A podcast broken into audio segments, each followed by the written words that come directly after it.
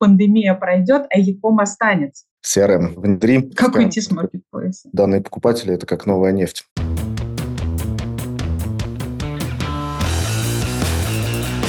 Всем привет! Это восьмой выпуск сезона подкаста Fashion Прокачка, посвященного профессиям в индустрии моды. В этом сезоне мы говорим не только с профессионалами, которые вовлечены в создание продукта, но и с теми, кто помогает его продвигать и продавать, ибо fashion – это все-таки бизнес, как ни крути. И сегодня у меня в гостях Дмитрий Бороздин, CEO компании Retail CRM, а поговорим мы о профессии Яком-директора и в целом, конечно, об онлайн-продажах с фокусом на покупательский опыт. Дмитрий, добрый день. Добрый день. Рада вас слышать. На самом деле очень интересно. Самый первый выпуск подкаста в 2020 году далеком, сейчас кажется, как никогда, который мы начинали делать с Яком-экспертом Евгением Горцевым, назывался «Пандемия пройдет, а Яком останется». И можно сказать, что, конечно же, так и произошло, ну, естественно. Хоть и после пандемии много других потрясений у нас случилось, но тогда мы говорили о создании собственного интернет-магазина,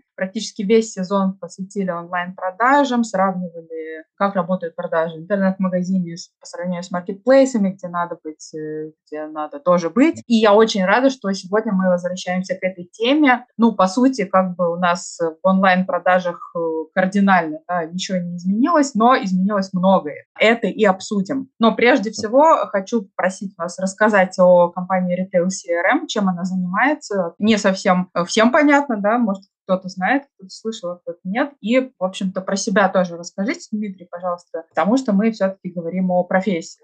Вот небольшой такой вводный. Да, конечно. Retail CRM а, помогает выстраивать отношения между покупателем и ритейлером. Прежде всего с помощью цифровых инструментов и в цифровой среде. Retail CRM, наверное, делает это уже больше 10 лет, и как раз, да, ключевым нашим каким ЛПРом, с кем работаем, ключевой целевой аудитории, да, задача, которую мы решаем, является, как правило, директор по электронной коммерции. Ну, чуть реже директор по маркетингу. Ну, то есть все-таки здесь такая смесь электронной коммерции и маркетинга электронной угу. коммерции, да? Да, да, да. Как правило, маркетинг, он э, приходит к нам, когда видит низкую эффективность работы всей системы внутри, когда, да, он видит бюджеты, вкладываются в онлайн-продажи, но не видит нужной отдачи, окупаемости. Соответственно, начинает задумываться, а что же там происходит с тем трафиком, с теми лидами, заявками, заявками, покупками, которые мы приводим, да, и э, заглядывает внутрь, видит какие-то проблемы, и потом берет за руку, например, яком директора или директора по продажам и говорит, вот, CRM внедри, и все будет гораздо лучше, окупаемость бюджетов на маркетинг будет выше. Об этом обязательно поговорим, э, вообще о связи, да, о том, что мне очень понравилось, да, что пришел маркетинг-директор сначала, потом он э, в другие сферы еще пришел и сказал, ну, вообще-то, как бы, ребят, не все прямо 100% от меня зависит, тут как бы система должна работать. На самом деле, да. я вот э, со стороны пиара, да, я пиарщик, я э, тоже люблю так, чтобы все были вовлечены, да, потому что, например, для меня пиар это тоже, ну, не для меня, а вообще в целом, пиар это тоже на 360 градусов. Точно так же, как и маркетинг туда подключается, и продажи, и, и вообще все отвечают за это, не только пиарщики и маркетологи. А расскажите, пожалуйста, Дмитрий, именно о своем пути, как вы вообще пришли в эту сферу, какой у вас бэкграунд, то, что интересно именно с точки зрения личности, тоже на это посмотреть, э, потому что весь наш сезон посвящен профессиям в индустрии, около индустрии, и вот спрашиваю, где люди учились, вообще какой mm-hmm. путь прошли? Ну, а, исходно я очень, конечно, далек от fashion. А, типичный технологический предприниматель. Я закончил инженерно-физический, защищал диплом а, в лаборатории искусственного интеллекта и с этим планировал всю свою жизнь связать. Ну, как-то так сложилось. Слушайте, еще не поздно вообще. Да, да, да. Я подумал, окей, если не так, то можно сделать э, компанию и внутри создать лабораторию, и там уже решать какие-то интересные задачки. По факту, вот э, такой технический путь, да, он всегда начинается с того, что ты сначала, и так мы делали под заказ, решаешь какие-то задачи, запросы, и как раз вот 2000 восьмом Яком набирал обороты, и мы э, с командой получали все больше и больше заказов, по сути, бэк, CRM-систему для Якома, для онлайна. И этих проектов становилось у нас все больше и больше. В какой-то момент мы решили просто создать типовое решение для Яком бизнеса, для онлайн-магазинов, да, для интернет-магазинов, чтобы каждый раз с нуля велосипед не изобретать. Соответственно, мы запустили ритейл CRM примерно 10 лет назад. Сначала это были такие немножко гибридные истории. Мы, э, знаете, как э, какие-то наработки используем, что-то под заказ делаем. Потом уже это все было оформлено в такой типовой облачный SaaS-продукт. Давайте сейчас. Я очень люблю э, Яком, люблю uh-huh. людей, которые работают в Якоме, но есть такая особенность, как, наверное, в принципе, в любой профессии, это такой некий птичий язык, да, когда мы используем всякие ну, и у якомщиков это особенно чувствуется. Mm-hmm. Вот, давайте все-таки мы будем исходить из того, что нас слушают разные слушатели, разного mm-hmm. уровня подготовки, поэтому давайте вот прям будем расшифровывать. CRM, что это такое, что за бэк, вот это вот все, что вы сейчас сказали в последнюю минуту, давайте расшифруем, что это за такой пирог ну, CRM, Customer Relationship Management, то есть управление взаимоотношениями с клиентами. Ну, а в случае с э, розницей мы чаще употребляем слово с покупателями. То есть это физические лица. И в этом наша фишка, да. Мы любим и умеем работать именно с теми бизнесами, которые обслуживают физических лиц. Что такое B2C, да, бизнес для физических лиц? Это всегда, ну, это, как правило, очень большой поток покупок много людей, да, то есть это не оптовые какие-то продажи большие, да, это большой поток розничных продаж. Вот в этом наша специфика. Что такое бэк? Имеется в виду, что, ну, в терминах, да, онлайн-торговли есть э, так называемый фронт. Это то, что вовне, то, что видит ваш покупатель, приходя с рекламы на сайт. Ну, то есть он там листает каталог, смотрит товарные странички, да, э, корзину заказа, вот выбирает, что он хочет купить. Это все как бы ну, внешняя часть, фронт. А бэк – это все, что под капотом, все, что происходит после того, как он оформил корзину, ну и нажал «купить», заплатил или не заплатил, может быть, он потом заплатит, да, когда финально выберет товар. Вот это бэк, все, что находится так сказать, за кулисами онлайн-магазин. Ну, то есть у нас это все относится к собственному интернет-магазину, правильно? А, исходно это начиналось так, да. Сейчас, по прошествию 10 лет, ситуация изменилась, потому что сейчас даже офлайн ритейл, что с ним происходит, да, даже офлайн ритейл, он должен так или иначе цифровые технологии использовать. Если он хочет процветать, да, он должен вести нормальную базу покупателей, он должен какие-то иметь э, программы лояльности. Соответственно, это все становится необходимыми инструментами процветания ритейла. То есть ты уже не можешь просто стоять да, на улице, отгружать, э, не знаю, лотки с тканью. Вот, а надо именно системно работать и в онлайне, и в офлайне с использованием вот этих цифровых инструментов. Соответственно, да, раньше э, мы э, ну, стартовали как чистый бэк, да, как я сказал, да, то есть это базовая часть интернет-магазина, связанная с управлением продажами, клиентским сервисом. Сейчас же мы занимаемся оцифровкой, оцифровкой покупательских баз и вообще приведением в порядок работы с базой покупателей. Ну, то есть это те самые данные, которые мы все время говорим, нужно собирать данные, нужно использовать данные, нужно использовать uh-huh. для персонализации э, покупательского опыта. Это все об этом, да.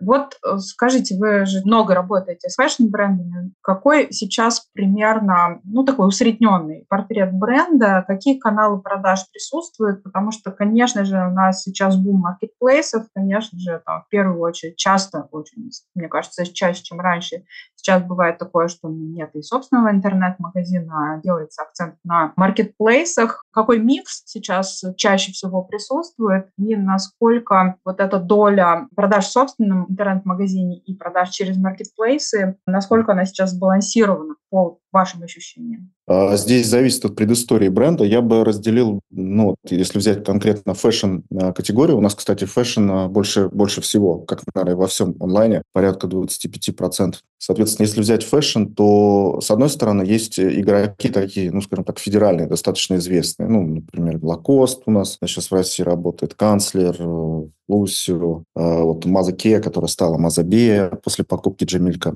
Вот это все сейчас, кстати, наши клиенты. Вот это игроки, которые уже имеют свой классный бренд, узнаваемый, да, ритейл-бренд, да, к ним идут в офлайне, к ним идут в онлайне, но такие игроки, они все равно используют маркетплейсы для того, чтобы быть там представлены. Я сейчас не говорю за всех абсолютно, да, но для таких игроков оптимальный подход какой, что, значит, будь на маркетплейсе, чтобы тоже там присутствовать, чтобы тоже там тебя видел твой покупатель, да, но это не значит, что тотально уходить туда, это значит, что будет представлен. То есть основная матрица ассортиментная у них на своих каналах, да, там представлены лишь наиболее популярные позиции. И, в принципе, это очень классный, зрелый, сбалансированный подход, который я однозначно рекомендую и всем оставшимся категориям э, fashion-брендов, и не только fashion. То есть будь на маркетплейсах, но сбалансированно. Не надо там э, опрометчиво туда бежать. Ну, вот. Есть категория локальных маленьких брендов, очень нишевых, которые вот что-то совсем специфическое делают. Не знаю, какие-то пижамы там или какие-то очень качественные, качественная одежда там с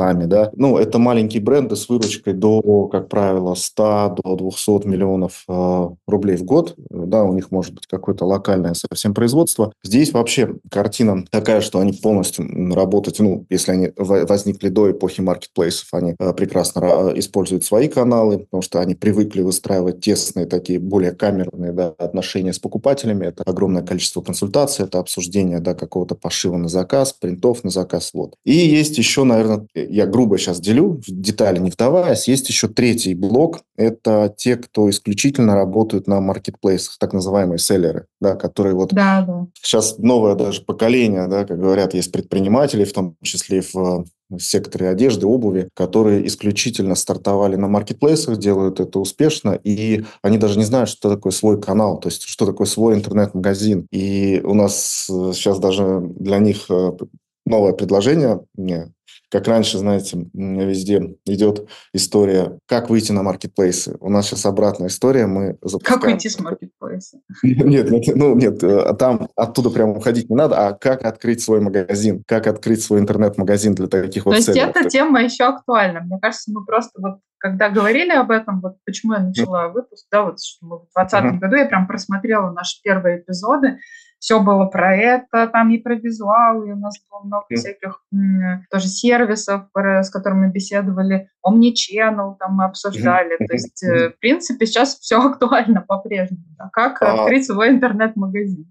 Да, да. Ну тут получается как вторая жизнь, ожидается вторая волна вот этой истории, потому что сейчас маркетплейсы дают благоприятную среду, их много, они с друг другом конкурируют за селлера. Я имею в виду Озон Wildberries конкурируют, да, Яндекс тоже по-своему там подпирает, мегамаркеты, Сбермегамаркеты инвестируют. Это все создает супер благоприятную среду, и пока что все, в принципе, хорошо, но однозначно свой канал таким селлером надо запускать, надо открывать. Это ключевое. Да, конечно, для выстраивания брендинга и так далее, потому что все-таки я вот, наверное, такую аналогию бы провела. Я тоже за сбалансированный микс, э, естественно, да. А я бы провела такую аналогию, что у нас вот какое-то время назад э, был э, бум так называемых инстаграмных брендов, инстаграм запрещенный в России, соцсеть, и тоже, да, очень многие, ну, понятно, это был легкий такой самый легкий выход вообще, в принципе, на аудиторию, можно было там же делать рекламу, все это тестировать и быстро взлетать, что, в общем-то, большое количество фэшн-брендов и сделали, да, но при этом как бы не было у этих инстаграм-брендов никаких э, собственных интернет-магазинов. Ну, многих все устраивало, масштабироваться не собирались. И потом как бы случилось то, что случилось, да, и хоп, надо что-то, а что делать, да, как бы ни моделей никаких не знаем, как вообще в принципе другой бизнес ведется. Ну, как бы никаких-то вообще в серьезные никакие моменты не вникали. Сейчас, мне кажется, тоже есть такой некий крен в сторону маркетплейсов, которые, когда все, а, классно, тут маркетплейс, он все это делает, все классно, ну, не важно, что там, э, понятно, что там как бы есть определенный процент, тоже тут уже другая модель, но опять же, да, получается, что положили яйца в одну корзину. Что там случилось? Что-то сгорело там, не знаю, что-то упало, там, знаю, электричество отрубили, грубо говоря, да, и как бы и нет у тебя продаж. И получается, что вообще, в принципе, вот эти каналы, как и Инстаграм, и Marketplace, это опосредованно. То есть мы кому-то что-то даем, да, там, через кого мы от кого-то зависим. А в собственном интернет-магазине, ну, по грубо говоря, мы кроме интернета и собственных положений маркетинга, ну, независимо ни от кого. А у меня вот такой следующий вопрос назрел. Маркетинг в собственном интернет-магазине если сравнивать с э, затратами на рекламу на маркетплейсе, без которой сейчас тоже никак невозможно внутри маркетплейса uh-huh. продвигаться, вот можете сравнить их?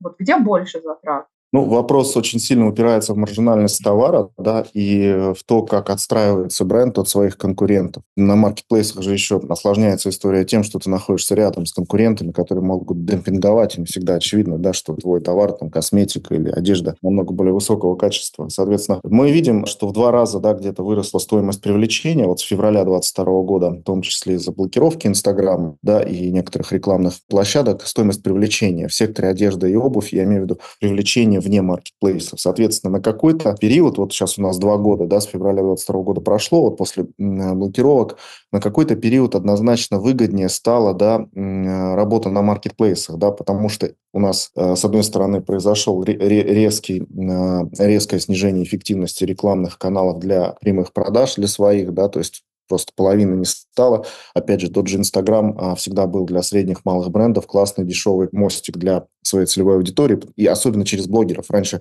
было эффективно, блогеры хорошо окупались. Сейчас блогеры имеют те же ценники, да, когда вот мы любой fashion или косметический магазин рекламируем, но окупаемость рухнула из-за того, что рухнули охваты. Соответственно, в, в, ну, в моменте мы видели на рынке ситуацию, когда, да, вот эта история с блокировками а, за прошедшие два года прям еще сильнее подогрела тренд на переход в маркетплейсы, потому что это действительно было выгодно, просто настолько, даже более подходящее слово, не то чтобы выгодно, а просто это как от безвыходности. Многие э, были вынуждены прям идти, маленькие бренды в том числе, в маркетплейсы, потому что это чуть ли не единственный более-менее работающий системный канал. Потому что когда у тебя блокируют половину рекламных инструментов, те, которые остаются, там резко ну, происходит инфляция, так называемая инфляция рекламных ставок, да, и конкуренция конкуренция, падает эффективность и просто сжигаются бюджеты. Да? Но что сейчас происходит? Сейчас происходит то, что вот с развитием ритейл-медиа, да, они же не просто так появляются. Да? Мы получаем расходы не меньше, чем на продвижение э, своих онлайн-продаж, потому что то же самое, как мы в Яндекс Директ несем деньги, да, чтобы наш онлайн-магазин собственный появился там в выдаче, получить трафик, мы точно так же теперь из-за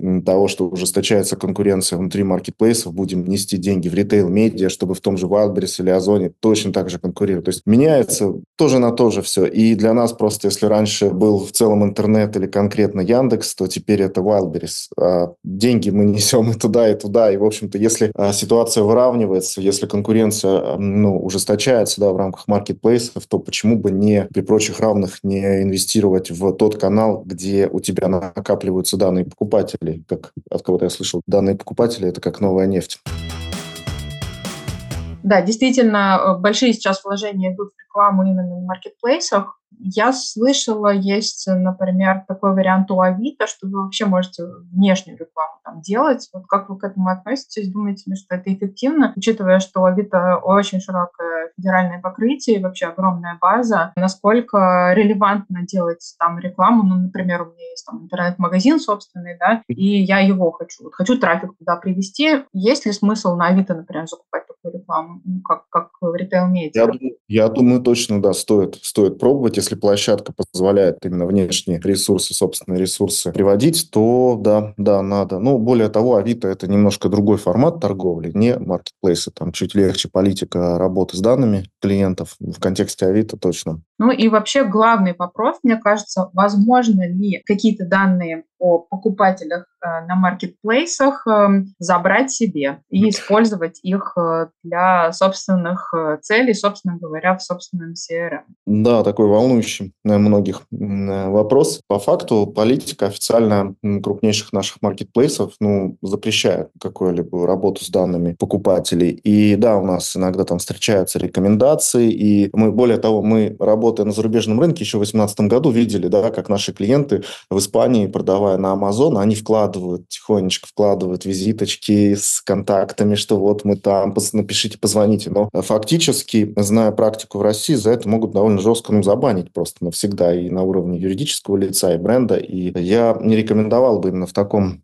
ключе напрямую работать. Соответственно, здесь я все-таки максимально всегда настаиваю, да, когда вопрос звучит, как все-таки совмещать работу на маркетплейсе да, и а, собственный канал, это быть представленным и вкладывать вкладываться как раз в бренд awareness, то есть в узнаваемость бренда. То есть здесь э, максимум, что вы можете сделать легального, да, это создать действительно свой бренд и отслеживать то, как узнаваемость бренда растет, делать что-то для того, чтобы узнаваемость бренда росла. Что это даст вам? Это защитит вас от э, ситуации полной зависимости от маркетплейса. Если у вас есть свой сильный бренд, ритейл-бренд или бренд как производитель одежды или обуви, то Соответственно, э, уже потребитель, даже покупая на маркетплейсе ваши товары, он будет иметь контакт с вашим брендом, он будет его запоминать, да, и у вас хотя бы какая-то будет всегда возможность альтернативные каналы продаж развивать. Ну, а все-таки, да, спасибо большое, это очень ценный совет на самом деле. Ну, а все-таки вот какие-то данные мы же видим э, в маркетплейсах. Насколько я знаю, Озон наиболее обширно подает э, информацию о покупателях. Э, что из этого можно использовать, ну вот что в доступе, в официальном, легальном, так скажем? Ну вот Озон один из первых запустил так называемый чат, прямой чат с покупателем. Казалось бы, вот он, прямой контакт, но там тоже очень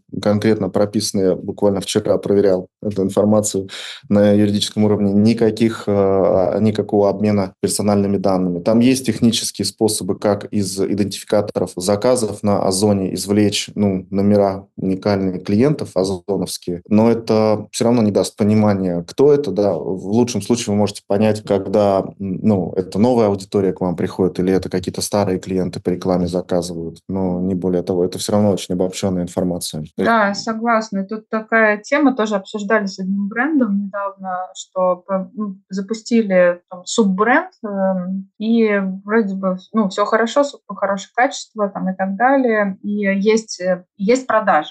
Есть продажи, uh-huh. но есть возвраты. Uh-huh. И они никак не могут понять, при том, что огромное количество продаж, почему, почему идут возвраты, а по сути, как в маркетплейсе ты вообще не можешь узнать.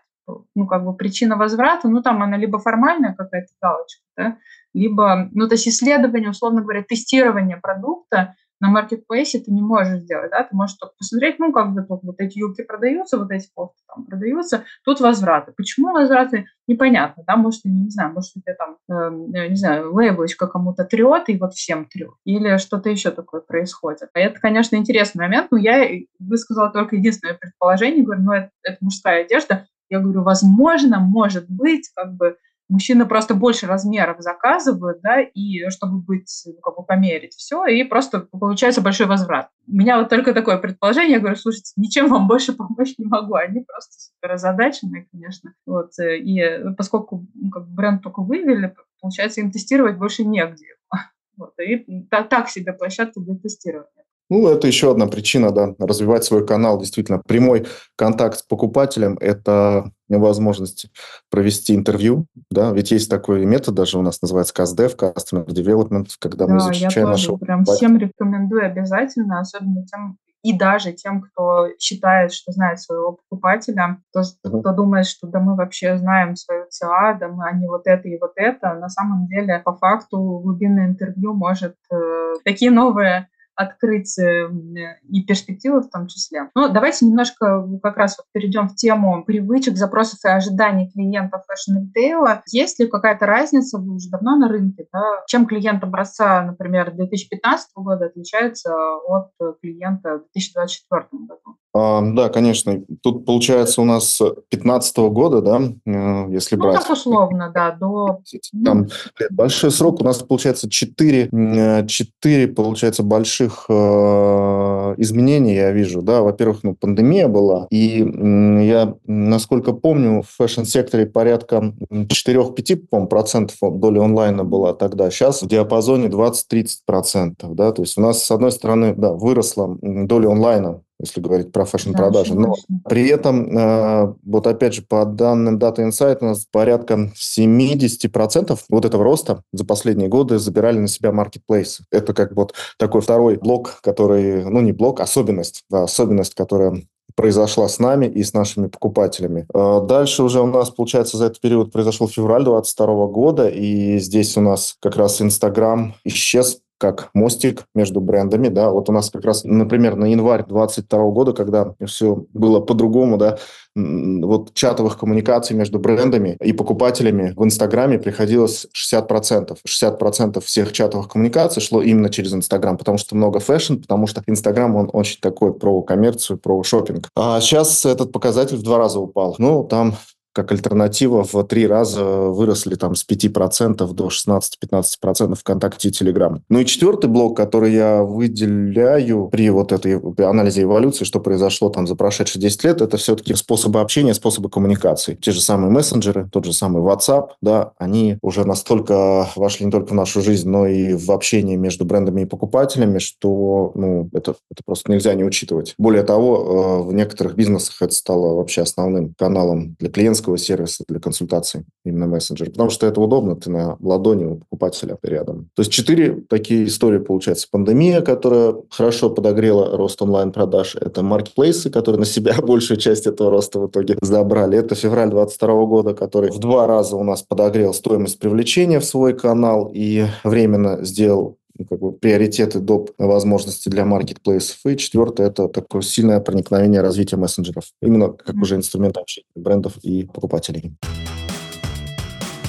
Вот как раз, мне кажется, мы логически подобрались к вопросу о том, что такое Customer Experience Management и Customer Relationship Management. То есть, э, во-первых, давайте расшифруем и расскажем, зачем это все. Ну да, напомню, relationship CRM, relationship management, да, это отношения с покупателями, более такое классическое консервативное понятие. Сейчас потихоньку набирает оборот более современное цельное понятие customer experience management, когда мы управляем не просто отношением, а опытом. Вот разница между CXM, experience management и CRM, я бы так сказал, что в случае с CRM мы смотрим на отношения между покупателем и ритейлером с точки зрения ритейлера. Ну, например, с точки зрения выгоды ритейлера. А сколько нам заплатил этот клиент, а какой у него чек, а сколько заказов. А когда мы э, строим э, историю как CXM, да, мы смотрим на все глазами покупателя. И мы прежде всего отвечаем на вопрос не про то, сколько мы заработали, а про то, насколько удобно покупателю. Мы, там есть три KPI, разные подходы. NPS, да, когда десятибальной шкалой спрашиваем про рекомендацию.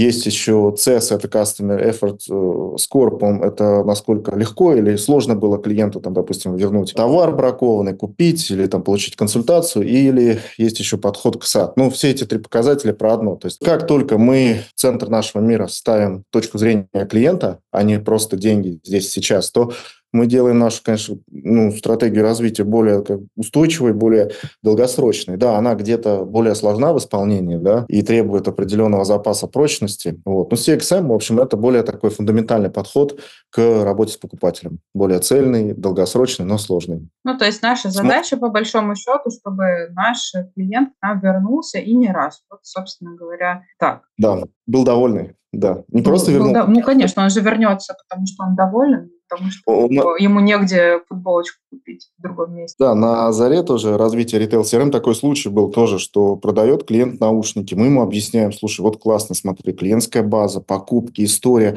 ты сможешь сегментировать, сможешь потом что-то предлагать. Он такой смотрит на нас, говорит, не дай бог, он вспомнит про меня через два месяца, они перестают работать, эти наушники, это контрафакт. То есть, ну, это из прошлого, да, мышления модельного. Э, ну, слушайте, я бы не сказала, может быть, что из прошлого, потому что если мы, ну, как бы вот мы вроде как про fashion говорим, и все-таки да. когда мы представляем себе бренды, да, бренды, у которых угу. есть вот действительно узнаваемость, э, и к моде они имеют отношение. Но по большому счету просто fashion-бизнес, он такой, э, ну, как бы я всегда делю на fashion и на э, одежду. Если просто одежда, то, в принципе, это селлеры, да, которые там условно на Wildberries, и э, там нет никакого бренда, там просто есть э, ценовые войны, демпинг, и что-то где-то откуда-то привозится. Вот это просто одежда. И спору нет, как бы очень многим нужна просто одежда.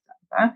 Ну и есть условно Ламода, куда действительно ну, люди будут приходить за брендами, за и, и в том числе, ну и как бы здесь, наверное, даже Ламоду приравняю к собственному интернет-магазину, да, где брендирование, где мы точно знаем, что этот продукт, э, ну и мы за каким-то опытом приходим да, за каким-то впечатлением и так далее. Э, кому-то это важно, кому-то и не важно, собственно говоря, придут или какой-то массой. Но с другой стороны, мне кажется, это довольно тупиковая ситуация, ну, тупиковый сценарий, когда э, ты рассчитываешь на то, что тебе будут приходить новые и новые люди, а вот старые с этими наушниками, да, э, как бы, они же закончатся когда-то, эти новые люди, это тоже. Ну да, фактически они уже кончились. В этом плане рынок достаточно уже зрелый, и пора думать о работе с повторными продажами. Ну, в этом плане, кстати, полностью поддерживаю, и наших клиентов в основном отличает такая особая любовь и к своему товару, да, то есть они чем-то особенным отличаются и, собственно, к своему клиенту. Ну, мне кажется, напоследок очень хотелось бы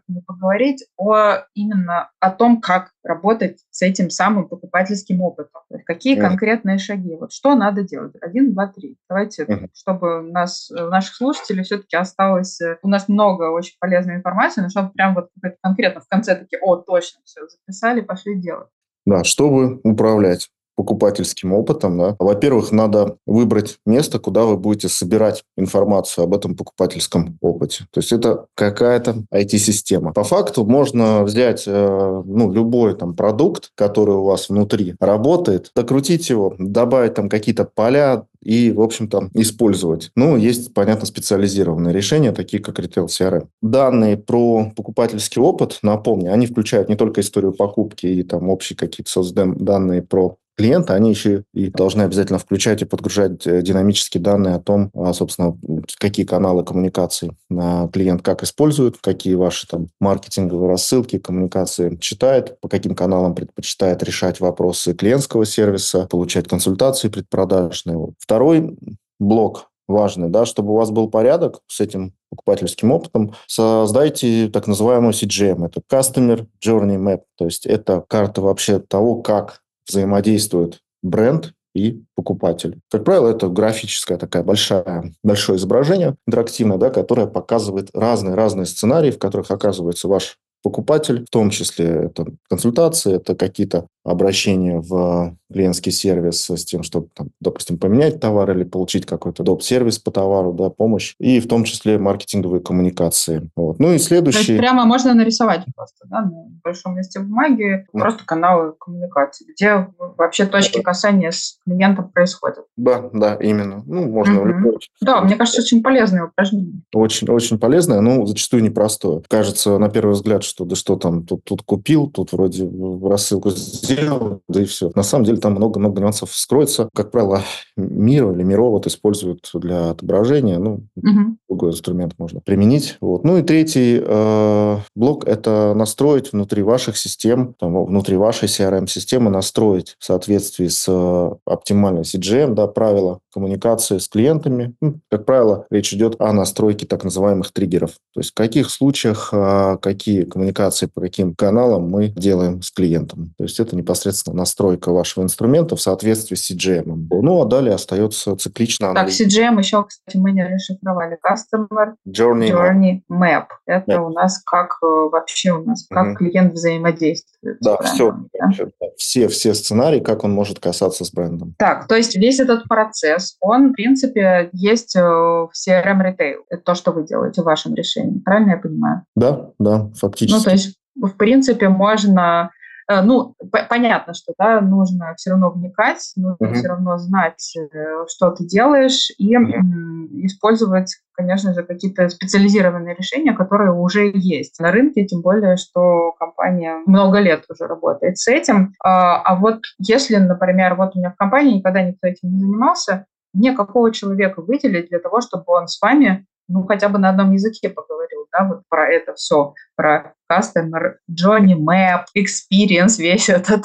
Как, как вообще, если у меня нет специального человека, или мне прям нужно нанять специального человека для этого? Очень сильно зависит от модели бизнеса. Потому что если у вас бизнес – это именно онлайн-продажи, прежде всего, с отсутствующей или маленькой частью в офлайне, да, то это директор по электронной коммерции, как мы в начале э, выпуска и обозначили. В более общих случаях, да, если это… Если э, я собственник и вообще все сам контролирую. Ну, лучше тогда самостоятельно начать, а там уже сориентируем. Ну, очень часто, очень часто на себя эту роль берут именно маркетологи, и это достаточно хорошая, здравая инициатива, да, потому что маркетологи, они прежде всего думают о том, как взаимодействуют с рынком и с конкретным покупателем бренд. Все-таки, например, у отдела продаж у них более а, краткосрочные инициативы, связанные с тем, чтобы здесь сейчас продать. И вот маркетологи более системно в этом плане обычно подходят. Угу. Ну что, мне кажется, очень у нас полезный получился выпуск о, ну, в целом, я бы сказала, да, о профессии e директора, как мы особенно выяснилось это в конце, что совершенно точно, да, это e